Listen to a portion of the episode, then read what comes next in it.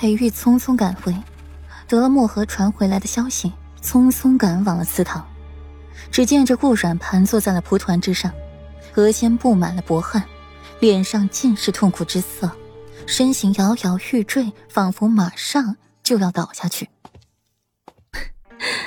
裴世子，这催魂术强行终止的话，会对世子妃造成什么样的影响？你不会不知道吧？欧阳锦溪拦住了裴玉，笑眯眯道，扭头看着顾然，心底也稍稍起了疑。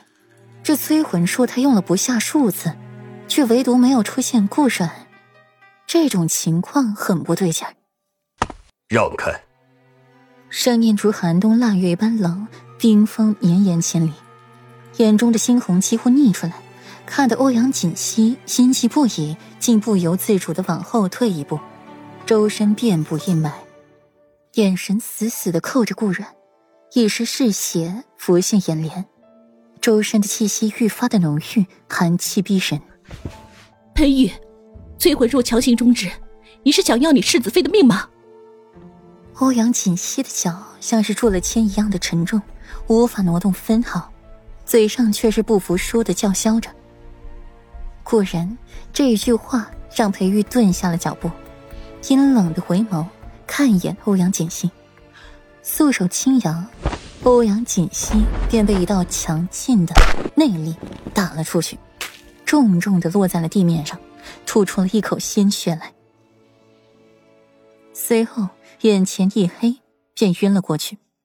闭上眼，看到最后的颜色是一抹不见希望的黑色，和一句没有感情的话：“关起来。”顾软的手指慢慢的握起拳头。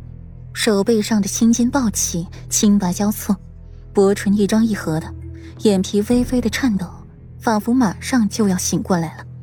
长长的睫毛挂上了小水珠，凤眸突然睁开，眸中一道猩红色一闪而过，最后，一口鲜血吐在了地上。软软，裴玉喊一声，语气满含关切，大步过去接住了顾软。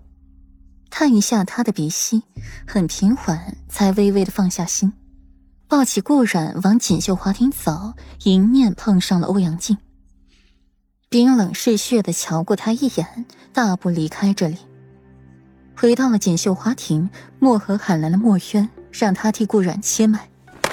回世子，世子妃并无大碍，只是被记忆冲撞，一时承受不住，过些日子便好了。裴玉身上的寒气更重了。退下。我和几人对视一眼，纷纷出去，不打扰裴玉。裴玉垂下了眼眸，看着床上昏睡过去的女神，唇瓣微抿，看到她衣服身上的血，更是寒眉紧皱，去拿过了锦衣，落下了帷幔，亲自给她更换着衣物。看到心口红色流云的图案愈发的弱了，颜色渐渐变浅。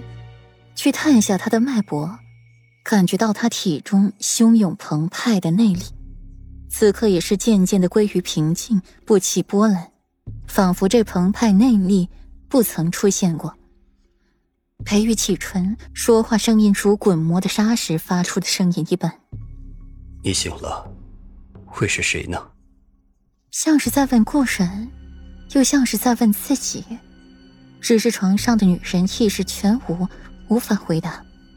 不管你是谁，你都是我裴玉的妻子。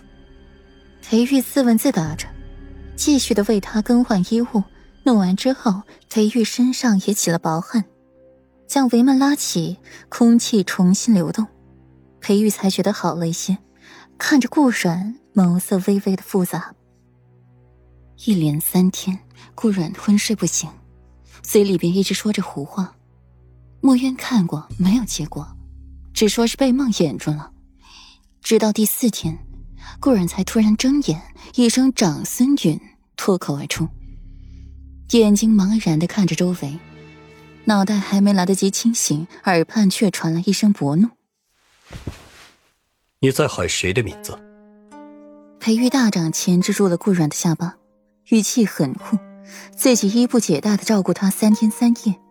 结果他倒好，一醒来嘴里却喊着别的男人的名字。